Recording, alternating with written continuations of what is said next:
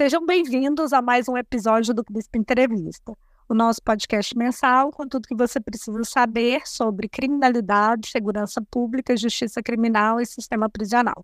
Meu nome é Ludmila Ribeiro e serei uma das entrevistadoras desta noite, junto com meus colegas Valério Oliveira. Oi, Val. Oi, Lud. Oi, Rocha. E Rafael Rocha. Oi, Rafa. Olá, Ludmila. Olá, Valéria. Olá a todos e todas. Hoje, o CRISP Entrevista tem a honra de receber o Benjamin Lessing, professor associado de Ciência Política na Universidade de Chicago e diretor do Center for Latin American Studies, onde ele tem trabalhado com bastante afinco para promover o tema do Brasil em geral e questões bastante específicas aqui sobre a nossa temática em especial. No âmbito do Center for Latin American Studies, o Benjamin Lessing organizou um ciclo de palestras e mesas, o The Outlook for Brazilian Democracy, que contou com a participação de figuras ilustres, como a ex-presidente Dilma Rousseff e o ministro do STF, Luiz Roberto Barroso. Além disso, já damos aqui um spoiler para estudantes e candidatos a pós-doc. Fiquem de olho, pois o Center for Latin American Studies tem como eixos temáticos a proteção do ambiente, a defesa da democracia, os legados das escravidões e genocídios coloniais e, claro, o conflito e governança criminal, que será o tema que vamos explorar na entrevista de hoje. Imagino que está todo mundo muito curioso para saber mais sobre o Benjamin Lessing. Ele é uma pessoa nascida em Michigan, mas que fala, como vocês verão, português de um carioca da gema, e exatamente por isso conta com uma extensa produção em português. No ano passado, ele organizou, juntamente com Michel Misse, da UFRJ, e a Joana Monteiro, da Fundação Getúlio Vargas, um dossiê especial trilingue no âmbito da revista Dilemas, tratando especificamente sobre a governança criminal na América Latina. A partir do financiamento da Universidade de Chicago, os três, Michel, Joana e Ben, conseguiram é, editar 11 artigos em português e espanhol, que também foram traduzidos para o inglês, comparando seis países e diversas cidades. Inclusive, esse dossiê conta com a presença ilustre do Rafael Rocha, um dos entrevistadores de hoje no nosso podcast. O Benjamin Lessing estuda há mais de uma década o conflito criminal, procurando entender de que maneira se constrói a violência organizada envolvendo grupos armados que não buscam poder formal do, o poder formal do Estado, como cartéis de drogas, gangues de prisão e paramilitares. O seu trabalho tem uma importância tão grande para as Américas que, em 2018, o livro dele foi nomeado pela revista Choice como dos seus mais importantes títulos acadêmicos. Inclusive, o prêmio, o texto que lhe rendeu este prêmio foi traduzido e publicado em espanhol como Violência e Paz nas Guerras contra as Drogas. Infelizmente, ainda não saiu a tradução para o português. Então, ó, se você está aí interessada, é produtor e está interessado em saber mais sobre o tema, nos ajude traduzindo o texto do Benjamin para o português. Agora, ele está trabalhando na produção de um livro que explora os efeitos contraproducentes das políticas de encarceramento em massa, promovendo o crescimento de grupos armados poderosos no cerne do aparato coercitivo do Estado. Para tanto, ele conta com o financiamento da Andrew Carnegie Fellow, o que lhe proporcionará recursos e tempos para concluir o projeto. Diante deste currículo tão impressionante, só nos resta dizer: bem, Seja muito bem-vindo ao CRISP Entrevista e muito obrigado por conversar conosco. Muito obrigado, Ludmila. Um grande prazer estar aqui hoje. Para nós é uma honra poder dialogar mais contigo e saber mais sobre a sua trajetória. A gente sempre começa o CRISP Entrevista perguntando como foi que o nosso convidado se apaixonou pela temática que faz dele um nome importante nos estudos de crime, segurança pública, justiça criminal e sistema prisional. No seu caso, parece que a gente tem aí dois temas entrando, é, ou dois temas colaborando para essa paixão: a América Latina e a dinâmica criminal. Você fez graduação em Economia e Filosofia Política e depois você teve um apoio da Fulbright para é, estudar mais os países do Mercosul. Então, a nossa primeira pergunta não poderia ser diferente. Em que momento você se apaixonou pelo tema que estuda hoje e o que veio primeiro, a paixão pela América Latina ou a paixão pela dinâmica criminal? É, bom, eu não sei se exatamente é paixão pela dinâmica criminal, não. É, é, um, é um arrepio, né? É uma. É, realmente foi uma sensação é, de perplexidade e querer entender melhor é, essa dinâmica. E realmente, eu acho que a, a, o interesse pelo Brasil veio primeiro. Eu vim para para Brasil e com essa Fulbright que me levou também à Argentina e Uruguai. E nessa época eu era mais voltado para a economia e pela questão de regulamentação ambiental. Você vê que até hoje é um tema que me interessa, mas não foi aquilo que eu estudei. Mas como que os países de Mercosul poderiam é, criar uma regulamentação regional para conservar o meio ambiente? Acabei não, não estudando tanto esse tema. Quando eu cheguei no Rio, e vi pela primeira vez, e com meus próprios olhos, a situação da guerra do tráfico do Rio, a situação nas comunidades, é, a situação da policiamento é, violento do Rio e todos esses problemas, eu realmente fiquei perplexo, perplexo em como uma coisa como o, o, o varejo de drogas, que é uma coisa que existe em todo o mundo, e que em muitos países, por mais problemas de saúde que isso cause, não se torna uma guerra militarizada, como que no Rio de Janeiro isso virou uma guerra militarizada, em pleno cerno da cidade. Isso ficou marcado comigo nesse, nessa época. Eu acabei trabalhando no, no Viva Rio, na, no âmbito, nessa época, era a época da, da Estatuto de Desarmamento. Eu trabalhei é, nessa campanha em 2003 como pesquisador, em tese pesquisando a questão de armas e, e eh, venda para civis e aquelas questões que tratou o, o estatuto.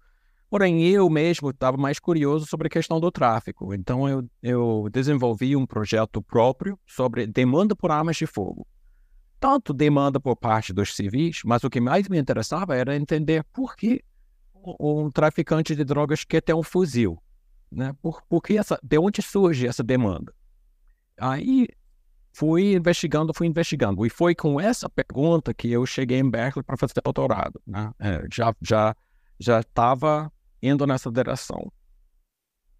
Então, mais ou, menos, mais ou menos, esse foi o, o onde nasceu. É, como digo, chamar isso de paixão parece estranho, mas uhum. de alguma forma é.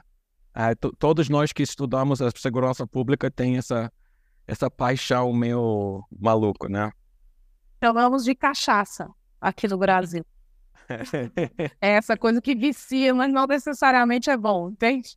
É, não é necessariamente de sono. Né? Minas é muito, é verdade. É, estado produtor é. da cachaça. Sim. E bem, depois dessa experiência no Viva Rio e, e, dos seus dois mestrados, né, assim, primeiro em, em, ciência política e depois em economia, você se voltou especificamente para a questão da governança criminal, que é um tema que está presente na sua produção até hoje, né, procurando entender o conflito armado entre essas organizações do tráfico é, na Colômbia, no México e no Brasil. E a gente queria que você falasse um pouco dessa pesquisa e quais foram as maiores surpresas, né, assim, nesse trabalho de coleta e nessa comparação desses três contextos nacionais. Claro. É, bom, quando eu cheguei a fazer doutorado, é, eu, eu aprendi, né, estudei, aprendi aquele famoso método comparativo. Aí eu comecei a entender que para entender esse, esse guerra do tráfico no Rio era interessante comparar com outros contextos, outros casos similares olhando para o Brasil, naquela época ainda mais, né, se, já era, é, se eu era 2005, não tinha outro caso como o Rio de Janeiro. As facções ainda não tinham é, expandido dessa forma, o São Paulo já estava ficando meio pacificado, não tinha esse, essa, esse conflito. E então, quando eu olhei mais ampliamente é, pela América Latina e pelo mundo, eu só consegui realmente identificar dois casos prominentes desse fenômeno em que traficantes, é, digamos, DTOs, né, Drug Trafficking Organizations, de, de qualquer porte, ficam trocando tiro com polícia e exército e o Estado, ficam enfrentando o Estado. E nesses casos eram Colômbia e México. Aí surgiu a ideia da, da minha, que acabou sendo a minha tese, e, e, e o, o, o, tópico, né, o, o outcome né, a ser explicado nessa tese é, é a dinâmica de, de conflito entre Estado e cartel. Eu chamo de cartel-state conflict. Claro que no Rio não são chamados de cartéis, são chamados de facções e tem outra característica, mas com esse termo eu quis chamar atenção a esse fenômeno, que por mais que seja raro, né, realmente é muito raro que, car que cartéis ou traficantes trocam tiro com o Estado, nos três casos foi extremamente violento, durou muito tempo, ou ainda está durando, né? ainda não acabou nem no México nem no Rio, e, e não, não é bem explicado pelas teorias que tinham na época. Né? Por que um traficante ataca o Estado? O que ganha com isso? Por que esse conflito? Isso entre guerra entre cartéis é fácil de explicar. É guerra por território, per território. É, existe em todo mundo, tem é, rivalidades. Mas essa, esse, esse, enfrentamento ao Estado, sem querer é, derrubar o Estado, né? sem ser é, insurgente, sem ser é, guerrilha, né, sem ter algum é, alguma uh, objetivo político de tomar poder ou, é, ou, se separar do Estado e formar um outro Estado, isso para mim era é, bastante é, misterioso e, e que valia a pena estudar e tentar explicar. Então a gente pode dizer que essa foi esse foi o resultado não esperado nessa na comparação entre esses três países ou alguma outra coisa te surpreendeu no Brasil em relação à Colômbia e México? Eu acho que o que mais me surpreendeu é, na, na, ao longo dessa pesquisa, tem que lembrar, eu comecei essa pesquisa em 2006. Quando eu comecei, eu estava imaginando que o Rio ia ser o caso é, de escalação sem fim. Né? Uma escalação constante que já tinha durado 20 anos quase. Você começar final dos anos 80, surgimento do Comando Vermelho, até 2006 já, já tinham configurado 20, 25 anos de guerra só, só escalando. Você vê o, a série de uh, alta de resistência, só ia subindo. É, a, a militarização e tal. Mas por, por minha surpresa, né, é, é, a partir de 2008 começou a pacificação, as UPPs, e houve uma caída drástica na violência do Rio.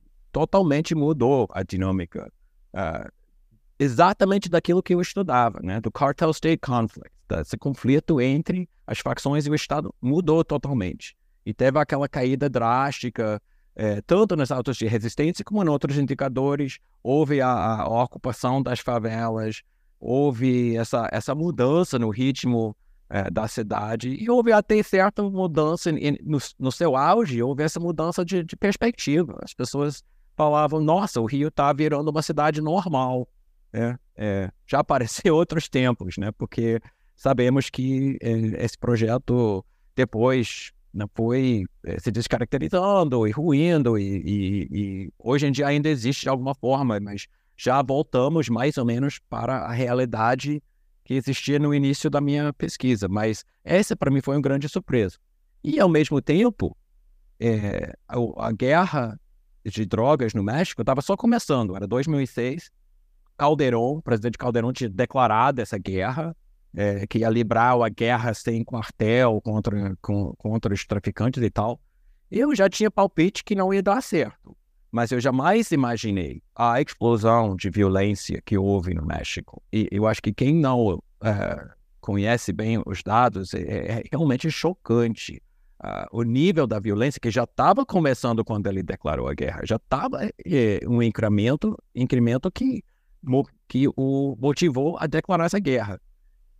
Depois ele subiu para uma ordem de magnitude. Ficou dez vezes maior as taxas de homicídio, as taxas de ataques é, aos, uh, às forças do Estado pelos cartéis. Então, houve um, um, um dois, uh, como posso falar, dois acontecimentos ao longo da pesquisa que realmente uh, me surpreendeu e o que eu tive que uh, tentar explicar no âmbito da, da teoria que eu desenvolvi. E agora, não, eu achei super interessante essa sua discussão é, comparando é, México e Brasil, sobretudo no caso das UPPs, porque realmente é, eu me lembro, morava no Rio, trabalhava também com a temática das UPPs, era impressionante o otimismo, né? E a expectativa de que o Estado poderia mudar um pouco a sua relação com determinadas partes do território. E quando você traz essa comparação com o México, isso nos, nos inspira a pensar um pouco também de quais são os efeitos desses programas, que são muito voltados para o patrulhamento ostensivo, mas que têm como efeito principal é o aumento do encarceramento. E acho que isso tem relação direta com o seu novo projeto de pesquisa, que é o Leviatãs Criminais, né? Então, a nossa pergunta aqui é tentar entender um pouco como que as prisões como espaço estatal vão perdendo essa qualidade de espaços que são mesmo controlados como Estado. E a gente sabe que o seu, o seu argumento já evoluiu bastante desde o primeiro livro, até porque você continua pesquisando sobre a temática, mas acreditamos também que é bem importante apresentá-lo para os nossos ouvintes. Então, a nossa pergunta acho que não poderia ser outra. Como a ideia de que grupos que não querem ocupar o Estado vai progressivamente se concentrando dentro dessa área prisional e contribuindo para erodir a autoridade estatal e como que isso se relaciona com essas medidas que foram tomadas tanto no caso do Rio de Janeiro como no caso do México. É, bom, quando eu comecei esse projeto, esse primeiro livro, né, sobre o conflito é, criminal e incluí o Rio nessa comparação com Colômbia e México, realmente eu recebi pushback, eu recebi críticas, porque Rio é cidade, os outros dois são países, porque Rio é mercado de varejo, e os outros países são, é, é, são cartéis que transportam drogas além da fronteira, internacionalmente, enfim. Uma outra diferença é, crítica é que as facções do Rio, principalmente o Comando Vermelho, eles nasceram na prisão. Eles, eles são prison gangs, eles são gangues prisionais. É, diferente dos cartéis de drogas internacionais, que geralmente eram empresários, outras, outras figuras que começaram a traficar internacionalmente. Não, é são, cartéis são organizações geralmente com poucos empregados, as facções já englobam muitos presos, e, é, é outro fenômeno. Nesse meu livro sobre o conflito criminal, eu meio que deixei essas questões é, de lado. Mas eu sabia que era muito importante. Essa natureza do Comando Vermelho sendo nascido dentro do, dentro do, do prisão. E, inclusive, eu, eu tinha palpite que isso tinha a ver com o fato das facções também terem é, sai, assim, expandido além dos muros e hoje em dia governar a periferia urbana, né? As comunidades, as favelas do Rio, a periferia de São Paulo. Então, meu segundo livro voltou para esse assunto, voltou para a questão da organização criminal desde o sistema penitenciário. Nesse segundo livro, eu não estou tentando explicar tanto a violência ou a, o conflito.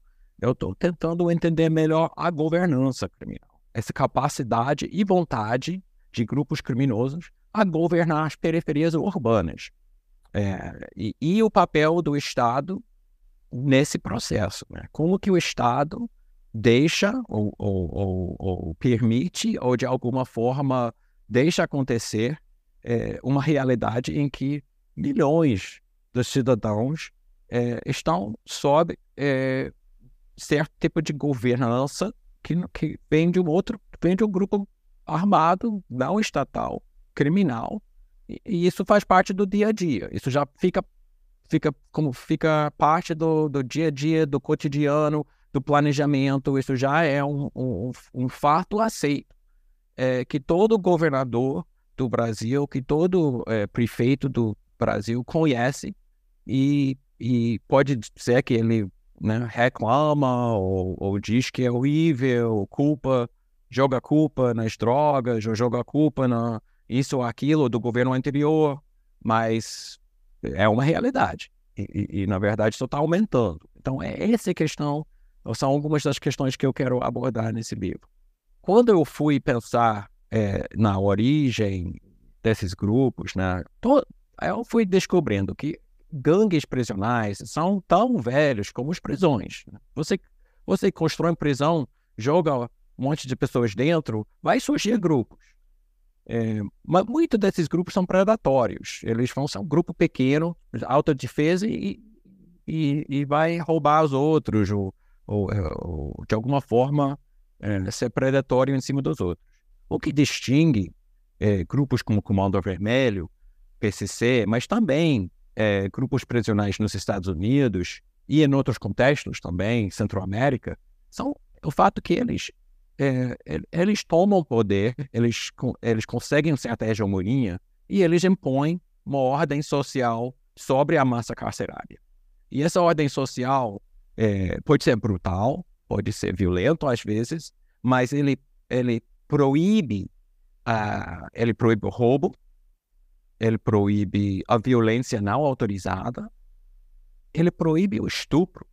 Esse é um fato fundamental quem estuda facção, eu, eu, eu, eu, duvido que exista alguém que estuda facção que não tenha ouvido isso, de que antes do surgimento do facção rolava muito estupro, rolava pedarastia, rolava. Right? Para, para os, as, os presos, isso é um medo sem, sem, sem medição, sabe? Um, um, medo profundo. Além do medo de ser morto, além do medo de ser roubado, além de medo de, dos seus familiares serem abusados quando entram na, na cadeia. Surge as, surgem as facções e eles acabam com isso. E o dia a dia passa a ser uma coisa tolerável, né? passa a ser uh, o que era antes um dia a dia cheio de terror, né? tanto pelo, não, não só pelos outros presos, mas também pelos, pelos guardas. Né? A gente sabe que houve muito abuso, nesses, muito, é, muito é, às vezes abuso físico, psicológico, falta de alimentação, sobrelotação. Todas essas condições contribuem para que o, o, a facção surge e ele pro, pro, pro, é, provém é, uma certa estabilidade, uma certa paz, uma certa ordem. Por isso, e justamente pelas, é, é, pelo que diz os próprios faccionados, né? os próprios textos do, do, do PCC, os próprios é, livros do, do, é, do, William da Silva e outros membros é, das facções, outros testemunhas deles, é, sempre fala disso, de como era antes e como veio depois, a importância dessa ordem. Justamente por isso eu comecei a ver esses grupos como leviatãs, sacando esse conceito do, do Hobbes, é, do, de um poder, é, uma autoridade governante que impõe a ordem social, a força, impõe a força. Mas essa imposição acaba beneficiando todo mundo. Todo mundo que vive baixo essa ordem social reconhece que é, a importância desse Leviatã e, de alguma forma, autoriza esse Leviatã a governar. Eu não quero dizer com isso que as facções são boas, está tudo bem, são organizações legais. Eu não estou fazendo um, um, um, julgamento normativo nesse sentido. Mas eu estou tentando apontar o fato de que eles preenchem essa função muito fundamental. E eles preenchem essa função dentro do Estado, dentro do, como você mesmo falou, do, no cerne do poder estatal, do ser do, do, do, do Leviatã estatal. Então é paradoxico. É paradoxico, paradoxico essa realidade. Mas para entender as, o poder das facções, eu acho que não tem como. Não, o poder da facção não é, é, só armas, não é só dinheiro de corromper policiais, não é só.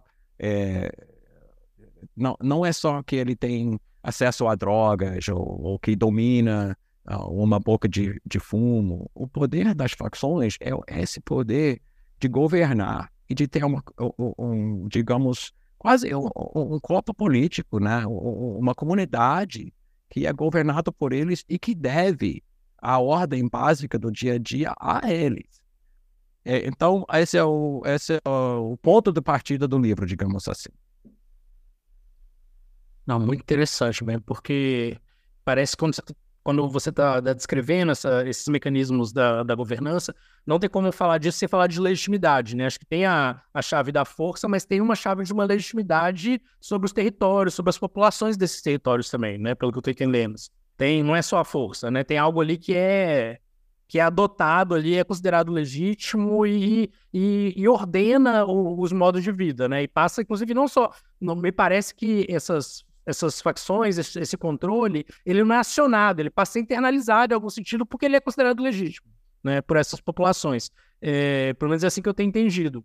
E, e aí, nesse ponto, né, queria que você comentasse sobre essa questão da legitimidade é, e sobretudo no texto que você publicou com o Graham Willis, né, que a gente teve também a oportunidade de, de entrevistar aqui no, no, episódio 23, vocês questionam é, as modalidades de governança criminal na América Latina e, enfim, né, da, da, dos tipos de legitimidade e foco especificamente no PCC, que a gente queria ouvir um pouco sobre mais sobre essa questão do PCC, sobre essa, essa interface de uma legitimidade com uma racionalidade empresarial, se é que a gente pode chamar assim, e como isso se difere né, da, da Colômbia, do México, ou mesmo de outros contextos brasileiros, né? Eu estou pensando aqui Belo Horizonte, por exemplo, a gente tem uma série de grupos criminais, mas muito mais fragmentados que não vão ter essa legitimidade. Então você tem um cenário da guerra, mas sem um cenário de um certo ordenamento né, da vida cotidiana nas periferias.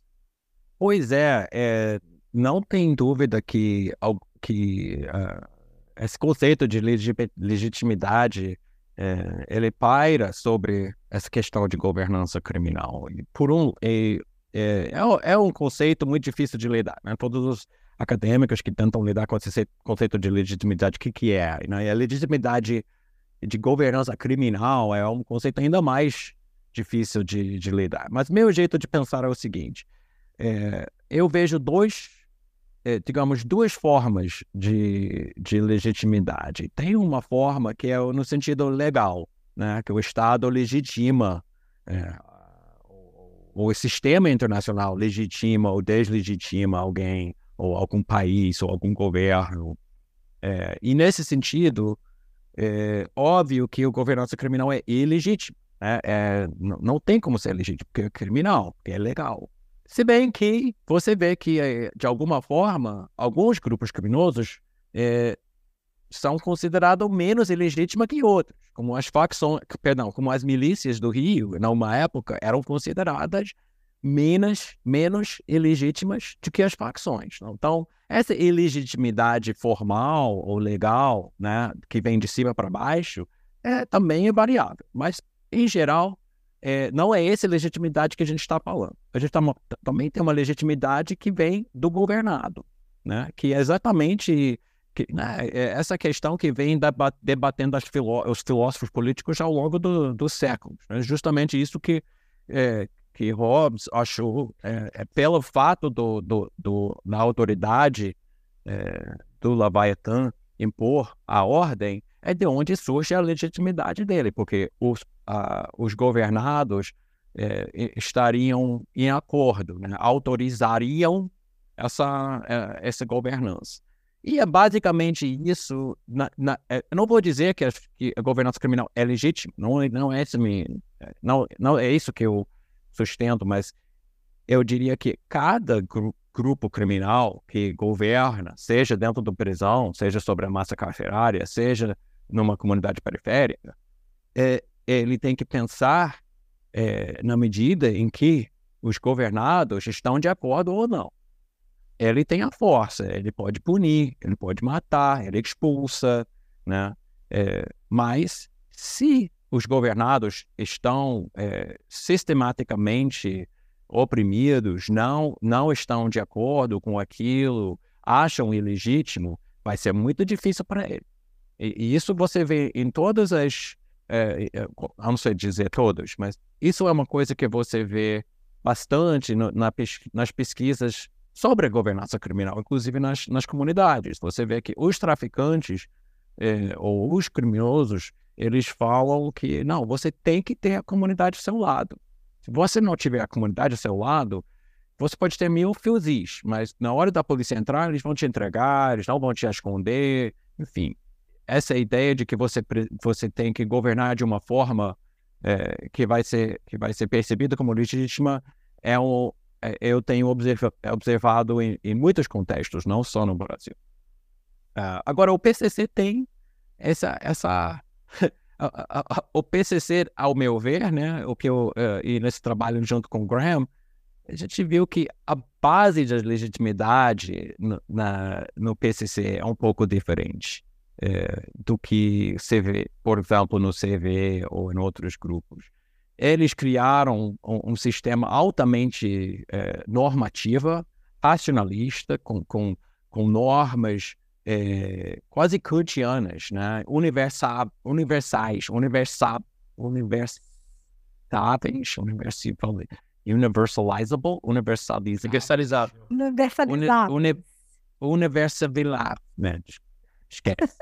é, eles... Podem ser universalizados. Isso. isso. Replicáveis.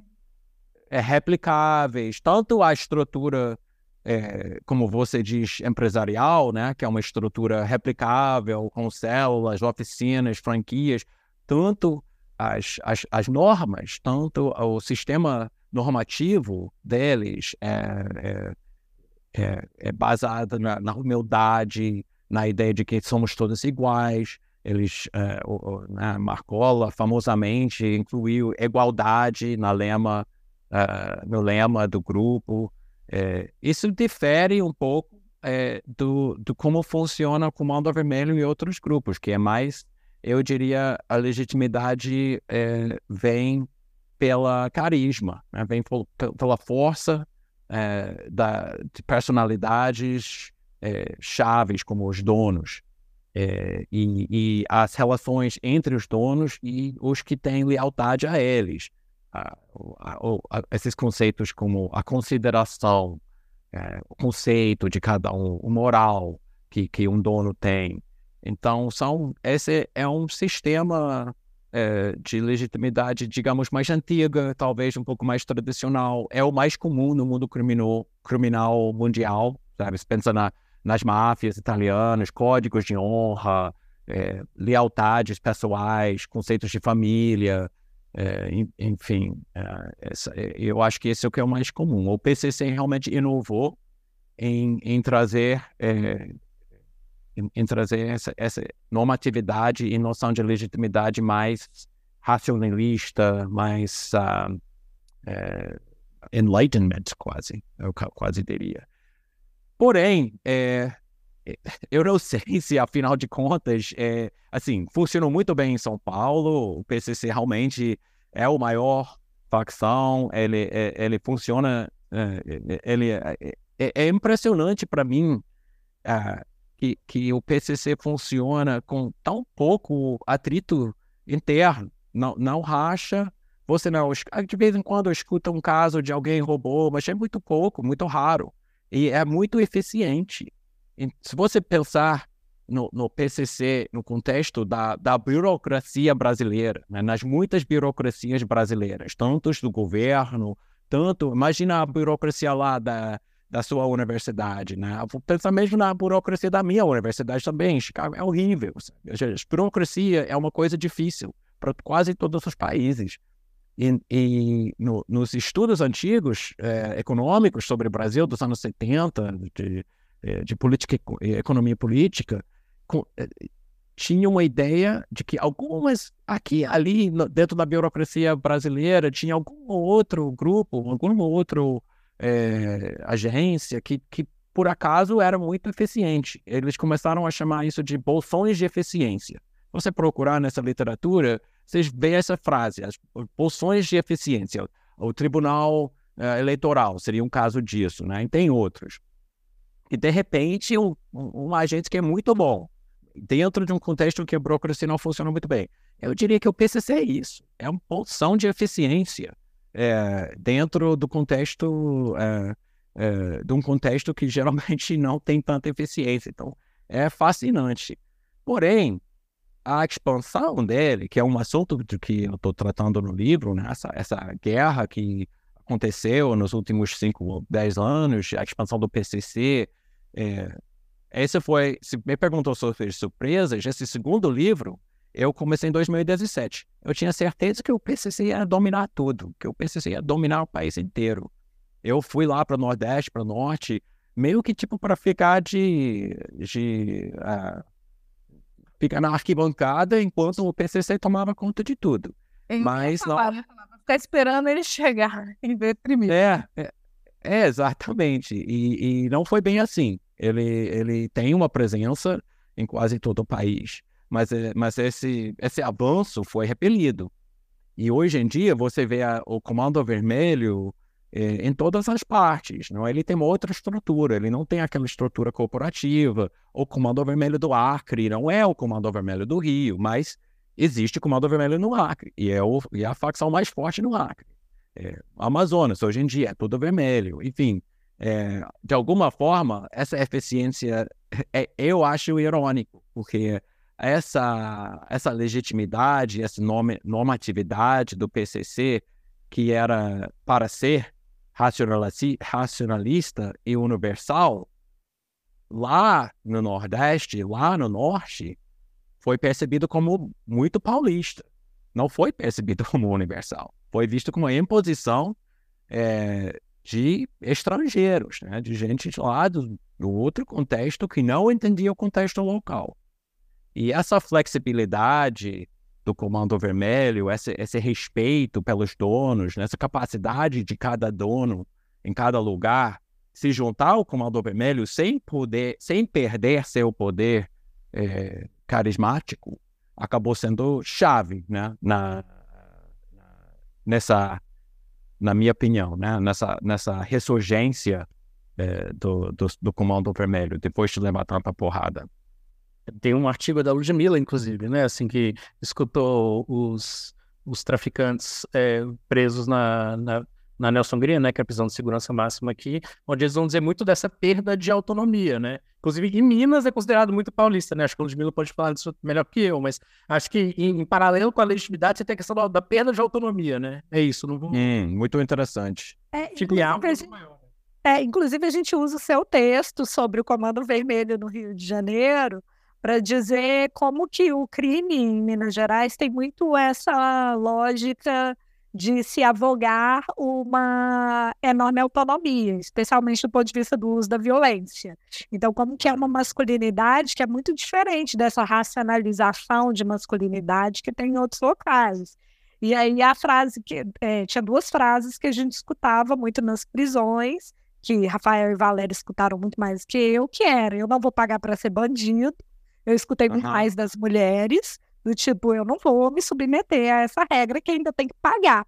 E segundo, e agora não pode matar? É, então, se fulano, né, fez uma coisa super trairagem comigo, eu não vou poder matar? Não. Isso de jeito nenhum, eu não abro mão dessas duas autonomias.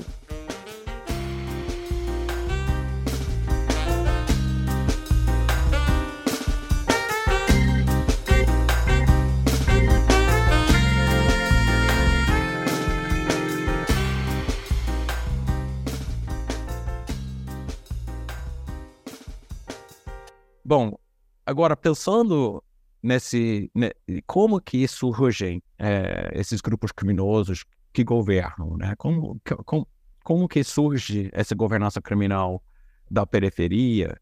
É, é, não é só é, no Brasil que isso existe, existe em outros, em outros contextos, mas é muito forte no Brasil é, e, e vem sendo cada vez mais forte.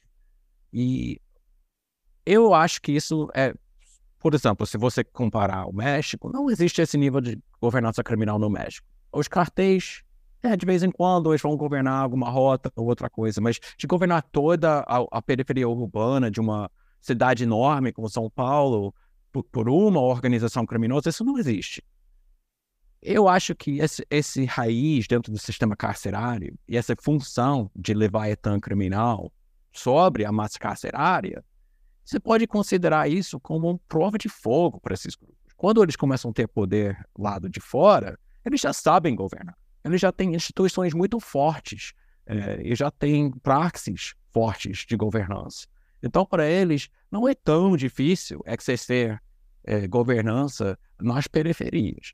Agora, o que, o, que, o, que tem que levar em conta é que essa governança, tanto o surgimento dentro do sistema e tanto a sua projeção para as, as periferias, seria possível sem o papel do Estado, sem ações do Estado, especificamente ações repressivas do Estado.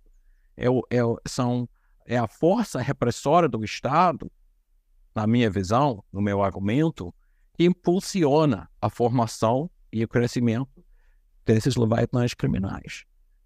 Como e por quê? Bom, já na história do prisão, é óbvio que o Estado tem seu papel. Ele junta um monte de pessoas, joga numa cela, né, onde deve caber cinco, joga 15, é, ele maltrata. São todas as. É, uma série de, de práticas e políticas repressoras que você pode facilmente identificar que foram críticas para que se surgissem é, tanto o Comando Vermelho como o PCC, para nem falar das massacres de Carandiru e, e outras é, barbaridades. Tudo bem. Agora, é, como que as facções expandem é, para outras prisões e para a periferia? Também porque o Estado pega os líderes e espalha pelo país, espalha pelo sistema, é, cria sistema é, é, penitenciário federal que ajuda ainda mais a espalhar para cada canto do país. Né?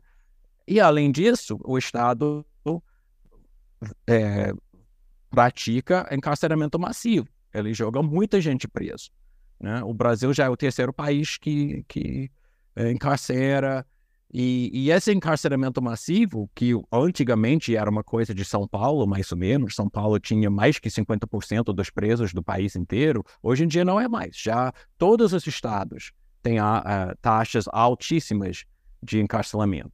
Isso ajuda as facções, porque quem está lá de fora sabe que vai preso e sabe que quem domina o sistema carcerário são as facções. Então, isso dá muito motivo para vestir a camisa, como se diz, né? Então, você vê essa expansão das facções pelo Brasil que aconteceu ao longo dos 2010, 2015, 2020.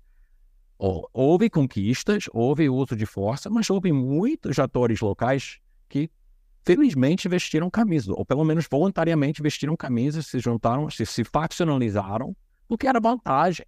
Porque vai que vão preso. Ah, vai que meus soldados vão presos, já eles vão ser protegidos lá dentro. Então, tudo isso é impensável sem o papel do Estado. E ainda tem mais um. Onde tem tráfico de drogas, varejo de drogas, né?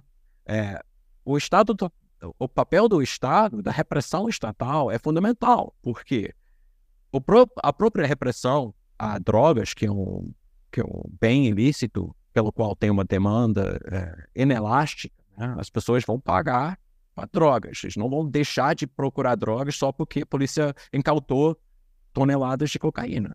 Então, a própria repressão aumenta a, a lucratividade dessa, dessas drogas. Além disso, o policiamento é, em volta e o jeito que é policiado, é, comunidades periféricas, onde tem as bocas, faz com que é, cria incentivos para as facções governar aquele pedaço. Você quer vender drogas na sua boca? Então, os consumidores têm que se sentir seguros chegando lá. Eles não podem ser roubados na, na entrada e saída. Então, já tem que proibir o roubo. Ah, também os moradores não podem ficar ligando para a polícia a qualquer hora. Então, eu vou ter que resolver as disputas, eu vou ter que proibir o roubo, eu vou ter que correr atrás de, de ladrões, correr atrás de, de, de estupradores, de pedófilos, eu vou ter que governar. Senão, é, para que uh, é, para que não tenha que chamar a polícia e também para ganhar a certa lealdade dos moradores é, para me ajudar na hora da, da batida policial. Então, a própria repressão às drogas está criando esses incentivos para a governança criminal nas periferias. Eu, quando comecei esse projeto, eu chamava isso de repressão contraproducente, como vocês mesmos me falaram agora. Só que, ao longo dessa pesquisa, eu percebi que, peraí, essa governança criminal, é, é, que é produto da repressão estatal, né, parece contraproducente, porque o Estado, em tese, está combatendo o crime, mas é tão contraproducente assim que essa governança criminal serve os interesses do Estado. É bom, de alguma forma, para o Estado. Por quê? Por vários motivos. É, primeiro, porque a, a, as periferias urbanas, que, que, que são no Brasil são grandes, recebem todo um fluxo é, migratório né, da, no, no, nos processos de urbanização que estão crescendo cada vez mais, que poderiam ser lugares muito desordenados, poderiam ser lugares de é, muito caóticos. Em geral, é, eles, não, não vou dizer que não tem seus problemas, mas é, é factível. Né? É uma população que vive nessas comunidades, que trabalha na área formal da cidade, que volta a casa à noite, sua casa não é sempre roubada, ele, ele pode a, a, caminhar na rua, você conhece o vizinho, são, são comunidades que funcionam. Então, essa funcionalidade de ter uma periferia urbana onde vive a, a, grande força laboral é, é, é, e o Estado né, ter que pagar um centavo para prover a ordem lá, é, isso já é um ganho para o Estado. De fato, é, é possível que os, a, os grupos criminosos provêm mais ordem nessas áreas do que o Estado faria se os grupos não existissem. É muito fácil imaginar que se um dia para o outro as facções deixavam de governar, para mim não é óbvio que o governo ia, uh, ir, ir, lá e, e, e, colocar tanta polícia e as pessoas poderiam não, não trancar a porta à noite, que é uma coisa que você escuta não, é, não em todas as comunidades, mas é uma coisa que dá para dá ouvir em várias comunidades, tá? Não, aqui tranquilo, ninguém rouba. Né? Até eu, eu escuto, é, eu escuto é, dono de loja aqui no meu bairro reclamando que, é, que, que o Estado tinha que ser melhor e, e de que ter, prover ordem tão bem como fazem os traficantes. Ah, lá no morro ninguém rouba, mas aqui sim, sabe? Até tem, esse cara até tem inveja, né? Ok, claro, ele não conhece a realidade, né? ele teria outra ele faria, falaria outra coisa se ele morasse lá. Mas o nível da, da, da ordem básica que, que esses grupos são capazes de prover, às vezes supera aquilo que o Estado ia conseguir sozinho. E quando você traz a questão de drogas, ainda mais. Por quê? Porque o lucro da droga, não estou falando da, da, da, quantidade de droga, mas é o lucro que vem da venda de droga, alguma parte desses lucros vai para o governança criminal. Ele financia a governança criminal. Tanto que é raro é, facções cobram, cobrarem impostos. Né? A milícia cobra imposto. Ok, hoje em dia as facções estão começando a cobrar imposto e eu tenho esse debate com, com a Joana Monteiro, que ela acha que hoje em dia os, tra os traficantes estão cada vez mais cobrando imposto. É verdade, né? Você vê que isso está acontecendo, mas muito menos que milícia. É, é, ainda é raro, é, pelo menos aqui no Rio, que facções é, cobram impostos. Então, como que eles financiam a governança deles? Eles financiam com drogas, com, com, com lucro de tráfico de drogas. Então, o Estado está beneficiando de uma governança feita por grupos criminosos a partir de lucros ilegais de tráfico de drogas. O Estado deixa de ter que gastar dinheiro que ele teria que gastar por, por causa da, do lucro de tráfico de drogas. Ele não está pegando. Tem corrupção também. Né? Então, o policial chega lá e pega uma parte do lucro, tudo bem. Tem um, ou, ou, canal direto, mas mesmo se você tirasse esse canal direto de corrupção, o Estado tá, conseguiu ganhar, conseguiu lucrar com as drogas, né? indiretamente, incentivando os traficantes a governar. Quando você vê isso é, ao longo do tempo expandindo, né, do Rio para São Paulo e agora você começa a entender que esse, esse governança criminal, ele não é um, é uma lacuna, não, não é uma falha no projeto é, do Estado brasileiro a monopolizar, a, a conseguir o, o, monopólio weberiano da força legítima. Não é que o Estado está tentando, mas ainda não conseguiu. É, eu acho que é outra coisa. O Estado está num outro projeto. Ele não está num projeto de monopolizar é, a, a uso da força legítima.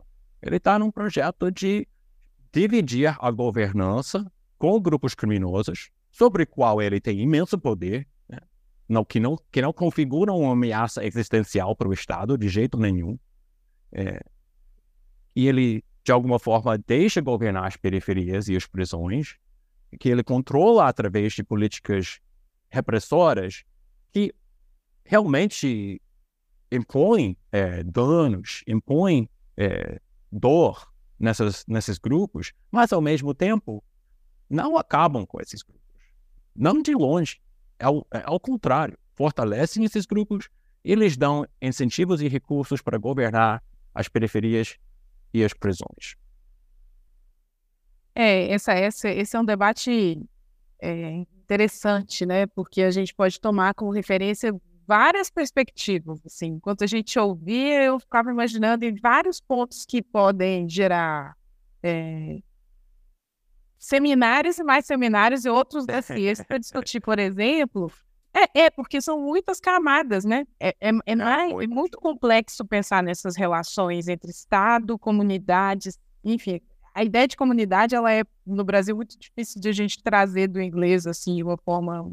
Porque as periferias, elas são únicas, né? Muito, muito, plurais, muito heterogêneas. E entre e essa heterogeneidade também faz com que a relação que elas têm com os, os, grupos armados seja também de ordens muito distintas. Então, em, alguns, em algumas regiões, a gente pode encontrar relações muito essa mesmo aí que está dizendo, de uma certa colaboração, de uma sensação de segurança, e por outro, medo, é, ameaça, violência, depende muito do momento que a organização criminal está vivendo, né? Se ela está mais voltada para dentro, mais voltada para fora. Eu acho que o PCC passou por esse processo no seu processo aí de internacionalização, em que muitas muitas dinâmicas que antes eram reguladas com um braço muito forte passaram a ser menos reguladas, né? Então acho que é, é, é, um pouco disso que a gente conversa e a gente conversando com você aqui hoje e tendo a produção de Rafael, né, o que a gente tem pesquisado no sistema prisional, a gente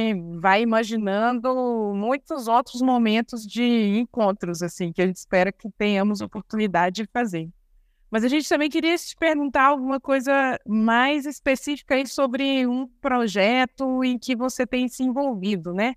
Que é a criação desse programa de violência política, que faz parte do projeto de Chicago sobre segurança e terrorismo, e no âmbito do qual você tem desenvolvido é, esse projeto sobre governança criminal na América Latina, né, com o maior objetivo, com o objetivo de gerar estimativas do número de pessoas que vivem sob o domínio de gangues na região.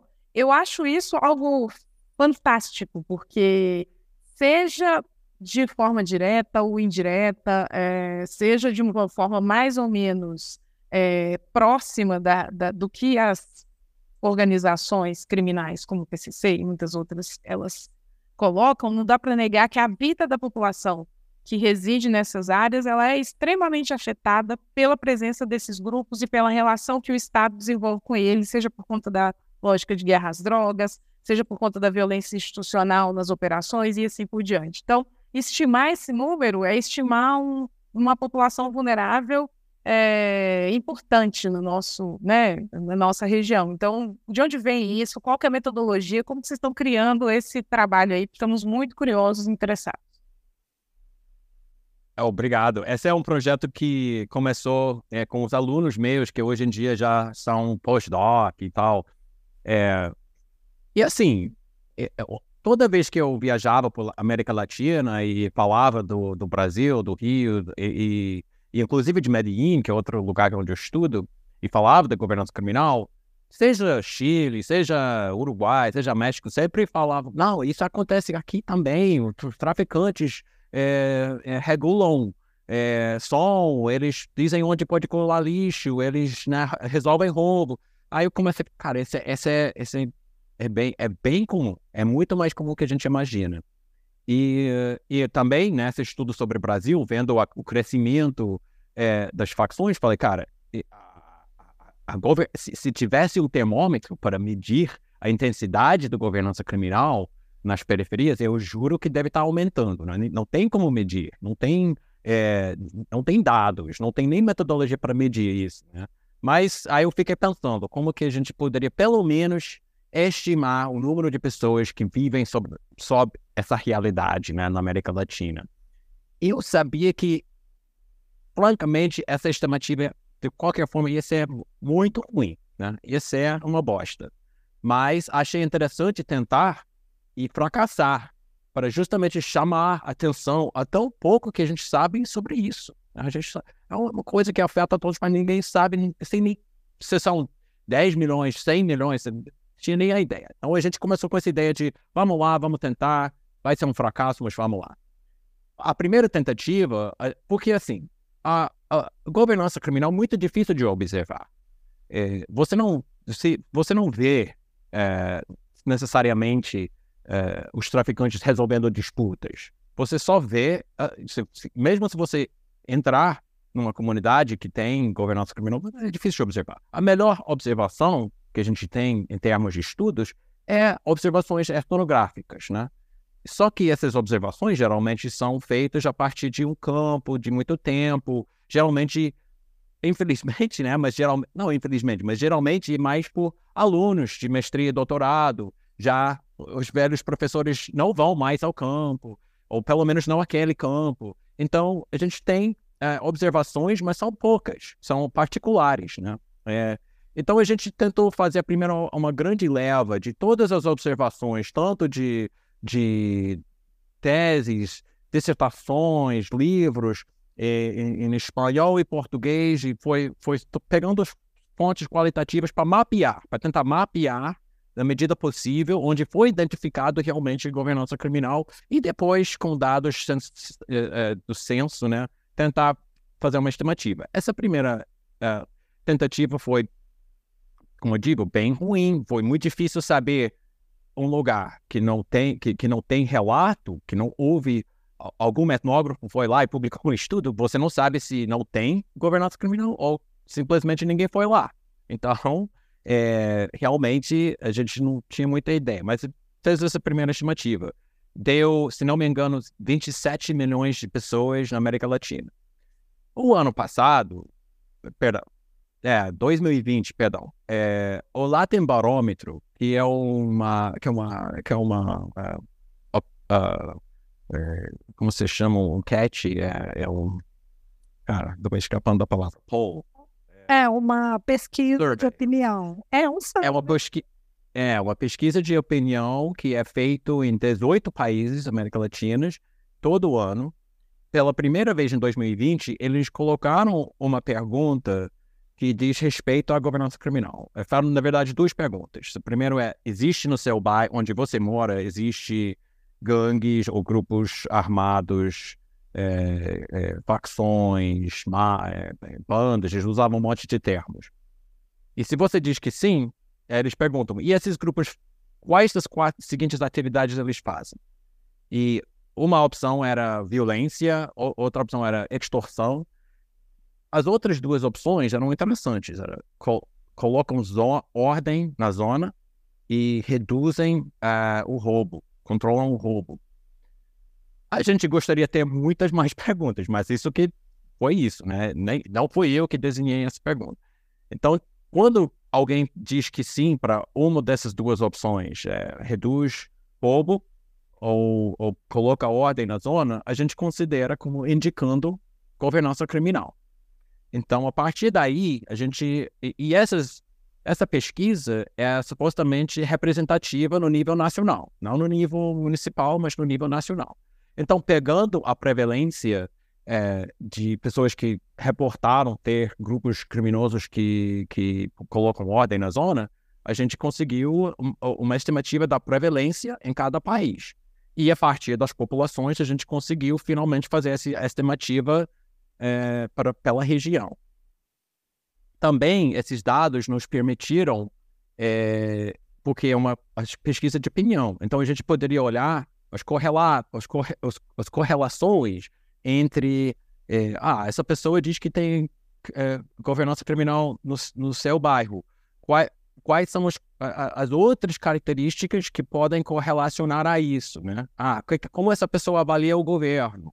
Como essa pessoa avalia uh, uh, o, seu próprio ingresso e tal. Então a gente conseguiu começar a ver quais características é, dos lugares é, é, corresponde ou co são é, é, associados à presença de governança criminal. Essa é uma das coisas mais inovadoras do ponto de vista de todas as discussões é, que você traz aqui, do, de como mensurar, né, da dificuldade mesmo em mensurar essa a quantidade de pessoas vivendo sobre governança criminal. Agora, para além do número puro em si, é, o que, que a gente tem de especificidades?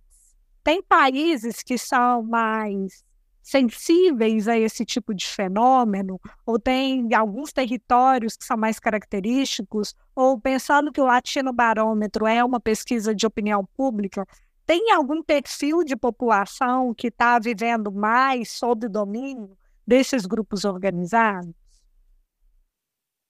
Bom, vamos lá. Vou te dar um, um preview, porque esse paper ainda está em desenvolvimento. Primeiro, eu falei que nessa primeira tentativa de estimativa, acho que deu 27 milhões. Com esses dados de Latin Barómetro, a gente calculou um, um, uh, um, intervalo de confiança, porque tem questões de se é representativo ou não.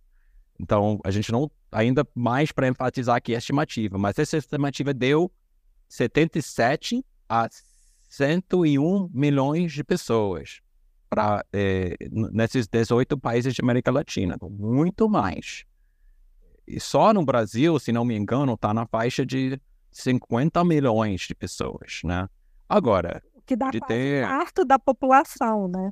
Que dá quase um quarto da população. Dá para acreditar? Eu não sei. obviamente existem é, problemas de, de é, percepção, você está perguntando. Porém, é, é é, é, bom contextualizar uma coisa. Uma coisa é perguntar é, se, se tem é, gangues onde você mora. E isso realmente é sempre muito mais, muito mais comum. As pessoas dizem que ah, tem gangues, sim. No Brasil, 73% das pessoas dizem que tem gangues ou grupos armados onde eles moram. 73%. Desses, né, 26% dizem que tem que esses grupos governam ou seja, é, um terço dos quais tem grupos armados ou grupos criminosos no, sua, no seu bairro dizem que esses grupos governam. Então, é uma proporção bem menor.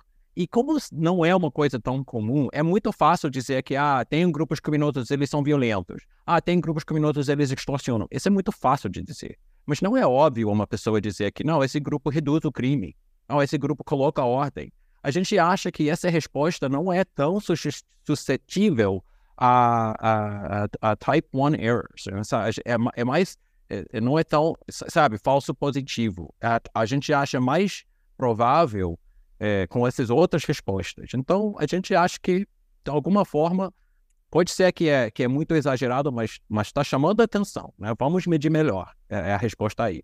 Agora, ao seu, também assim, é, eu vou ver aqui a, a, a lista, né? Tá, os, os suspeitos, what is it, the, the, um, os suspeitos comuns, né? Colômbia tem 10%, Equador, Honduras 11%, enfim. Eh, mas mesmo os países que você menos espera, como Uruguai, Chile, Argentina, é, é, é 6, ah, pelo menos 6% da população indicou governança criminal é, nos bairros onde eles moram. Então, ao que parece, é um fenômeno generalizado. A gente não pode falar do crescimento porque foi só um data point, foi só 2020, mas é, mas, mas é, é muito pervasive, né? É muito, não é só no Brasil, não é só no México ou na Colômbia. Agora, a questão das correlations é, foi muito interessante, muito surpresa para a gente. A gente é, olhou é, na, no, no, survey, no, no, questionário, tem perguntas sobre você tem confiança é, no governo, o governo é responsivo, até a polícia é corrupta. E a gente viu, se você olhar, comparar quem tem a presença de grupos criminosos é, é, dentro do universo dos respondentes, como você se espera, esperaria, é, essas pessoas, em geral, é, em promédio, têm menos confiança no governo. acham o governo menos responsivo. Mas se você olhar só o grupo que, que indicou que tem governança criminal, dentro desse grupo que tem é, alguns grupos criminosos, comparar os que têm grupos criminosos que governam com grupos criminosos que não governam, os grupos é, onde tem governança criminal, a avaliação do governo é melhor. A avaliação do Estado é melhor. É mais responsiva, governa melhor, até a polícia é menos corrupta. E, e significativamente, né, fortemente correlacionado. Então, isso para a gente foi uma surpresa. Tanto que a gente tentou validar isso com medidas objetivas de, da presença estadual, é, porque é, esse é só perceptual, né? No, no, no, survey é só, só a percepção da pessoa. Então a gente é, usou dados de é, open source maps, sabe, para identificar é, estações, é, delegacias, escolas, hospitais públicas e outras instâncias do Estado e criamos uma série de indicadores para é, presença do Estado, e a gente acha a mesma coisa. Onde o Estado está mais forte, tem mais governança criminal. Então, a gente não tem como explicar isso com esses dados, mas eu particularmente acho que isso poderia, de alguma forma, ter tem a ver com aquilo que a gente estava conversando, que as próprias políticas do Estado, às vezes, fortalecem o crime. De toda forma, isso, é, isso traz à, luz uma questão profunda sobre o que eu acho que, de alguma forma, é o, é, é o lugar comum, que é, ah, não, é, a governança criminal é, é, é, é porque o Estado está ausente. É, é ausente do Estado. Eu acho que. Não, não vou dizer que isso não tem algo de verdade, óbvio que tem, mas tem que qualificar. Porque em, em muitos contextos, você vê que onde o Estado é mais forte, é, é que tem o crime organizado mais forte.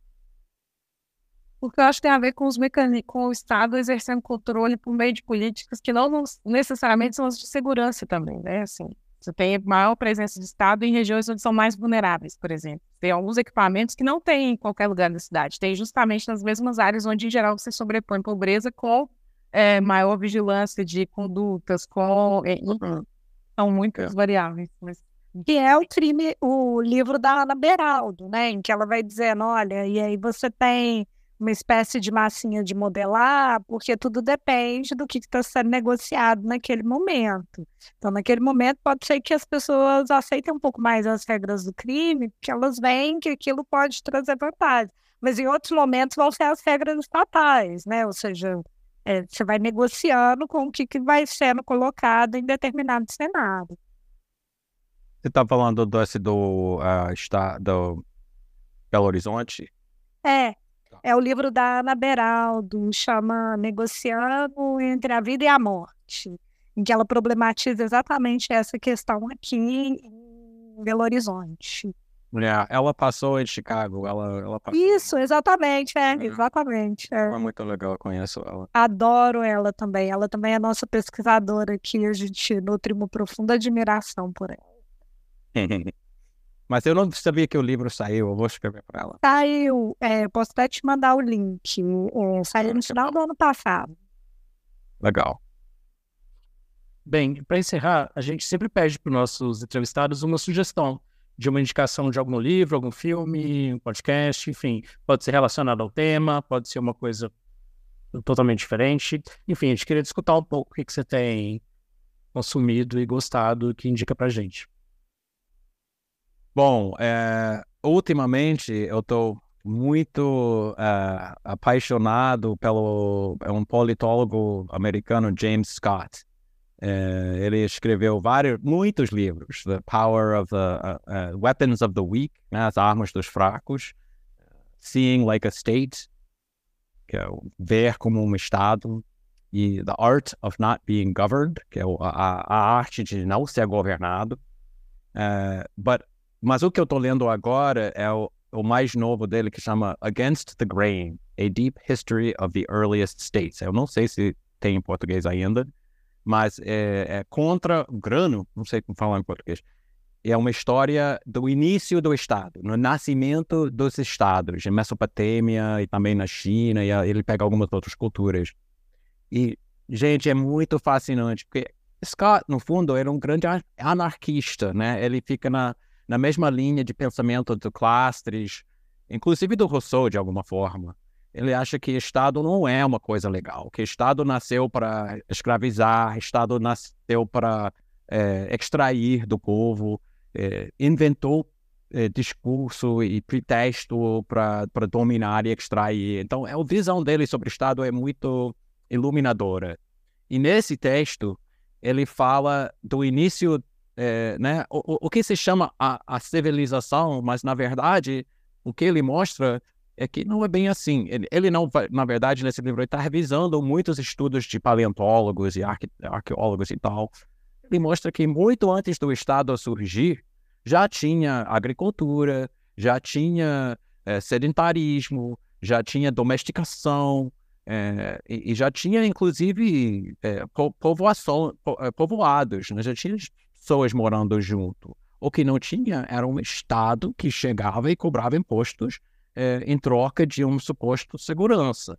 É, muitas vezes impondo não só impostos, mas mão de obra né, obrigatório para o Estado. E, enfim, a, o, o, o spoiler é que o Estado só poderia surgir onde tinha um tipo muito específico de agricultura, né, de, de trigo ou, ou, de outras plantas que ficam em cima da terra, né, para o fiscal poder medir e, e, cobrar impostos. E que também ele, ele tem uma conjectura super interessante que o Estado só surgiu por causa de um câmbio climático, que fez com que a população tive que se juntar num pedaço menor de terra e estavam todos ali. Então, tinha muita produção agrícola e aí surge, na tese dele, aí que surgiu o Estado.